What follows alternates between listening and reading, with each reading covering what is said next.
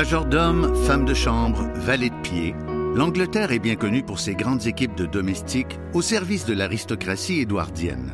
Ce qui est un peu moins connu toutefois, c'est que ce mode de vie, à la manière de Downton Abbey, existait aussi au Québec chez certaines familles de l'aristocratie anglophone montréalaise du début du siècle dernier. C'était le cas, entre autres, de l'influente famille Reeford. Les Reefords sont particulièrement connus au Québec grâce au magnifique jardin de métis créé par Elsie Reeford pendant l'entre-deux-guerres et admiré encore chaque année par des milliers de visiteurs. Après avoir offert au public plusieurs expositions sur les illustres propriétaires du domaine, la direction des jardins de métis nous propose de découvrir le quotidien de leurs fidèles domestiques. Ce balado de trois épisodes nous invite à suivre la correspondance fictive de Simone, femme de chambre nouvellement engagée, dans laquelle elle raconte à sa sœur Janine les hauts et les bas de sa nouvelle vie au service des gens riches et célèbres.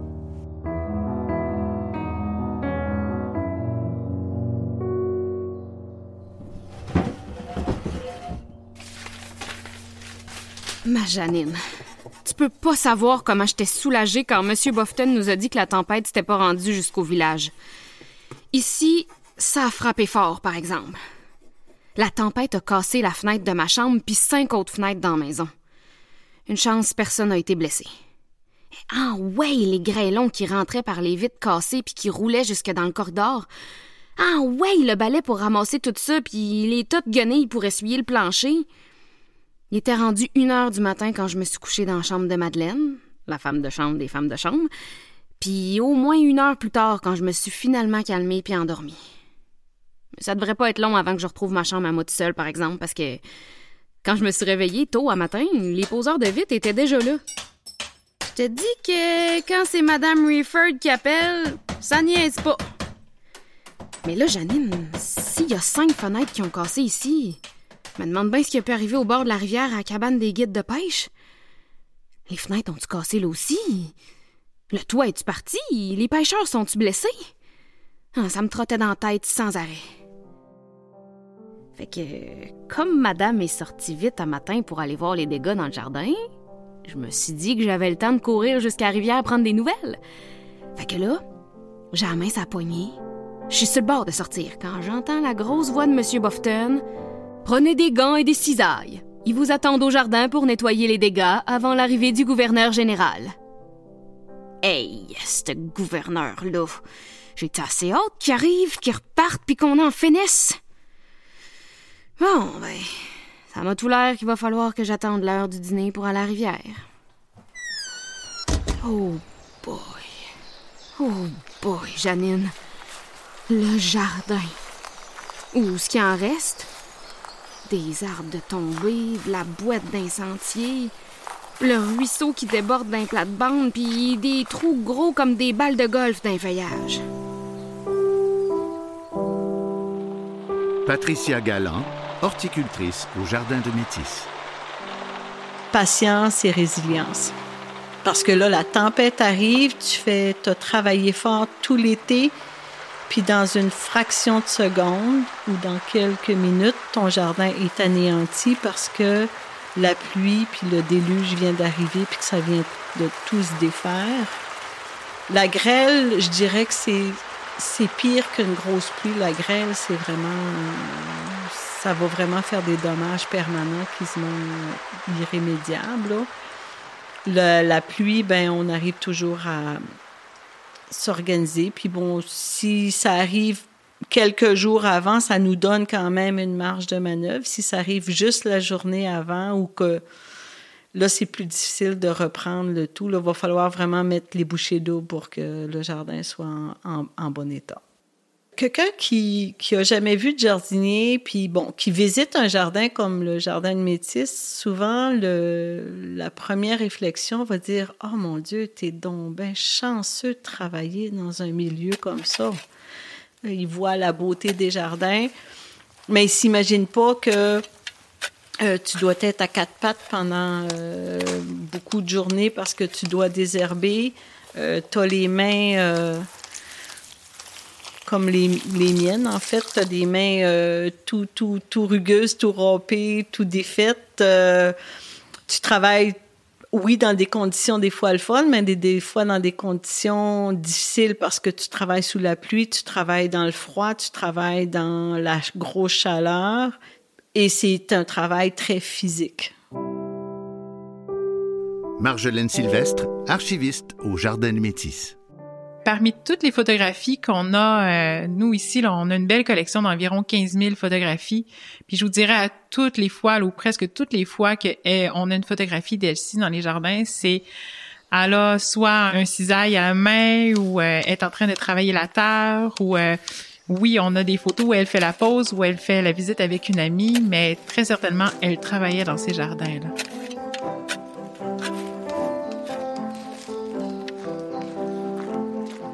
Là, Janine, tu me croiras pas, mais je me suis perdue dans le jardin.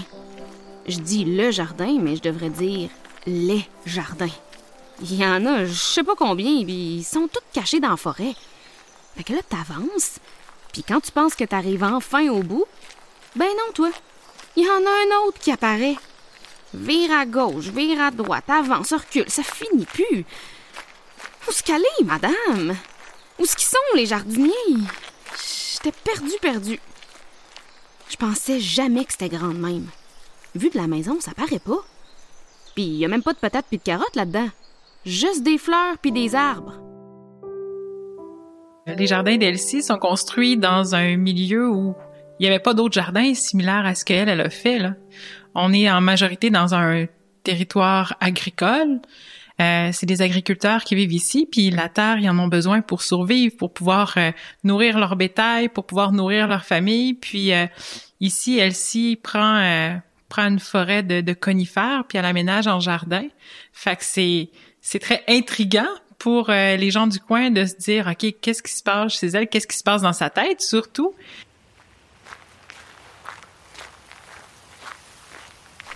Je commençais à être tannée de chercher mon chemin quand je l'ai vu lui, le beau petit banc de bois.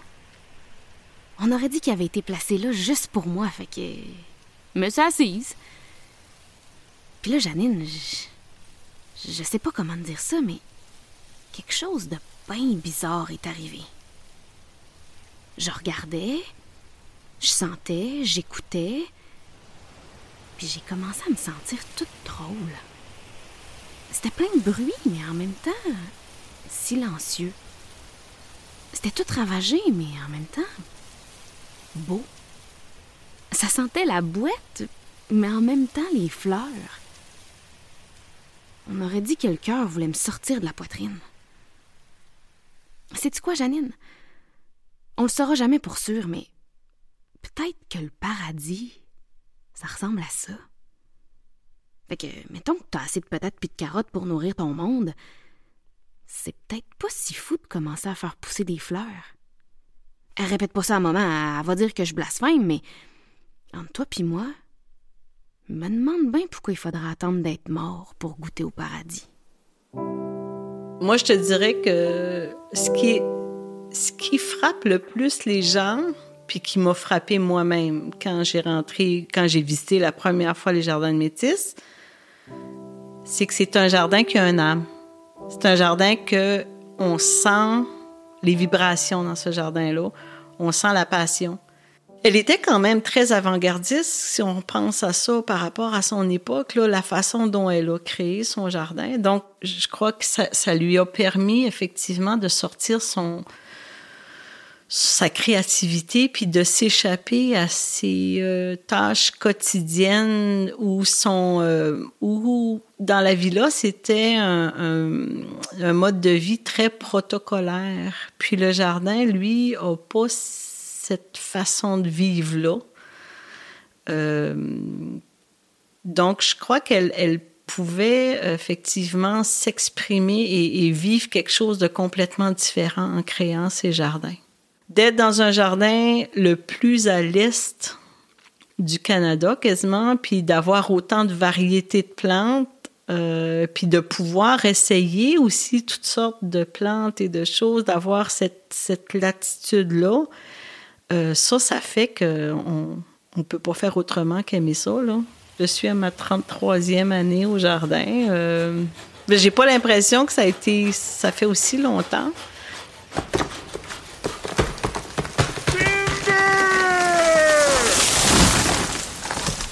Et ta boy! Te dis qu'il y a un cri de même, ça te sort une Simone du paradis, puis c'est pas long. Ben, au moins, ça m'a permis de retrouver jardinier. Il y en a qui coupaient les arbres tombés, d'autres qui coupaient les fleurs écrasées, d'autres nettoyaient les sentiers, puis madame était debout au milieu de tout ce beau monde-là qui leur disait quoi faire. C'était beau de voir ça, ma Janine. Plus ça va, plus je trouve que c'est quelqu'un, notre madame. Quand elle m'a vu arriver, elle m'a tout de suite envoyé aider Marcel, un des jardiniers qui nettoyait une grosse plate-bande. Elle m'impressionne, madame, que j'ai dit. C'est rien, ça, qui me répond. T'aurais dû voir quand ça a commencé en 1926. Il y a bien du monde qui pensait que la madame était folle. Même nous, ses employés, on comprenait pas trop ce qu'elle s'en allait avec ses idées de grandeur. Il m'a raconté qu'il y avait personne ici qui avait fait ça avant, des jardins de fleurs grandes même. Lui était agriculteur, l'autre était guide de pêche, le chef jardinier c'était un garde-chasse. Madame non plus connaissait pas ça tant que ça. Tout le monde a appris en même temps. Puis le résultat est incroyable.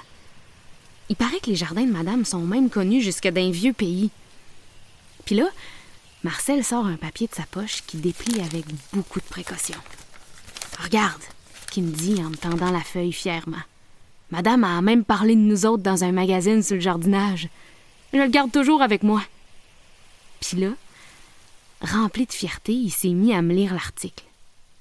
Ça racontait que pour faire les jardins, il n'y avait pas eu d'architecte paysager, ni de jardinier qualifié, ni personne qui avait des connaissances scientifiques. Mais il y avait eu des jeunes hommes qui ont travaillé sans relâche en se dévouant corps et âme. Tu sais qu'il était juste quatre ou cinq Janine pour faire tout ça. C'était une forêt ici avant, avec de l'argile jusqu'à quatre pieds de profond. Il a rien qui poussait là. Pas grave que madame s'est dit. On va creuser, sortir l'argile, mettre des roches dans le fond, puis remplir ça avec du compost. Sauf que, détail, il n'y en avait pas de compost ici. Surtout pas pour remplir un terrain grand même. Pas grave non plus, qu'elle s'est dit. Fait qu'elle a promis des beaux saumons frais à tout le monde de la région qui viendrait déverser des charrettes pleines de feuilles mortes, de terreau, puis de fumier sur son terrain. T'aurais dû voir ça, qui me dit. Les longues filets de charrettes qui attendaient au chemin. Ça a duré des années.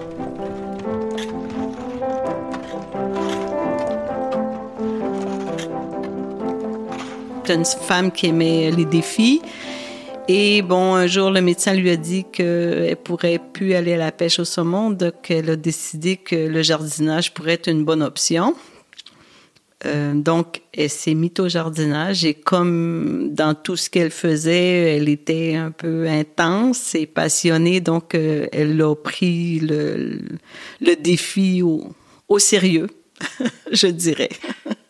Pour toutes les années à partir de 1926 jusqu'en 1958, on a tous les carnets de jardinage d'Elsie.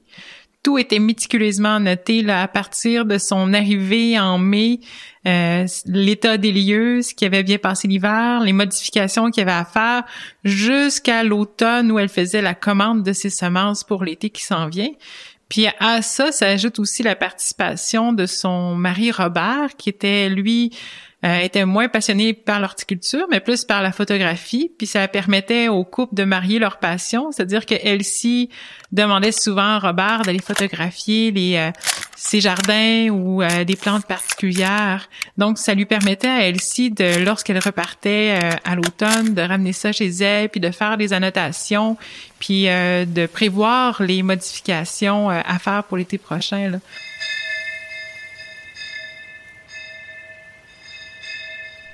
Bon, enfin, la cloche du dîner. J'avais-tu assez hâte qu'à elle, pour que je parte à la rivière voir si Eugène était correct, puis dire que je pourrais pas aller à notre rendez-vous de la pointe au Snell comme prévu? Mon plan, Janine, c'était d'attendre que tout le monde s'éloigne, puis là, de partir vite dans l'autre direction en priant pour que je me perde pas. Ah ouais. Bye bye. Allez manger vos sandwichs que je me sauve. Mais personne partait, peux-tu croire? Coudon, il n'y avait pas faim, ce monde-là. Ben non.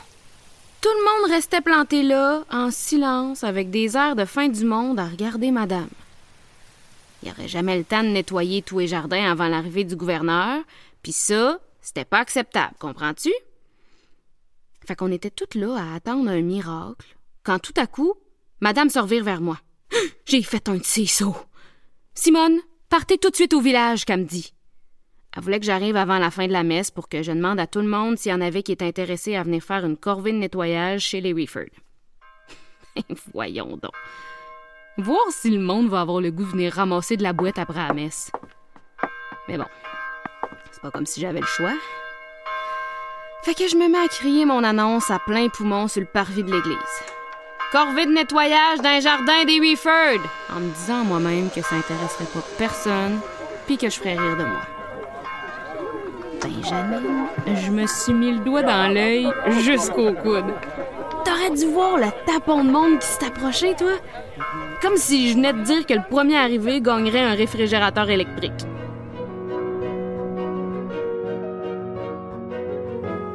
Quand elle interpellait des gens pour pouvoir venir mettre, euh, venir euh, mettre la main à la pâte, travailler tout le monde ensemble, ben ça répondait. Les gens descendaient de Saint-Octave, de Padoue, puis ils venaient travailler pour Madame Rufford.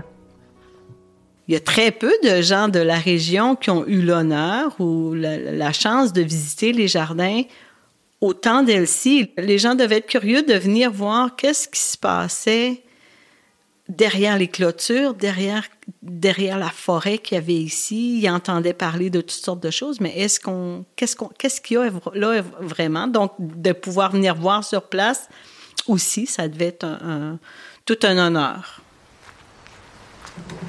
Janine, t'aurais dû voir ça, le paquet de monde qui a commencé à arriver après le dîner. Ça s'est répandu dans le jardin avec des pics, des scies, puis des pelles. Puis creuse, puis coupe, puis balaye.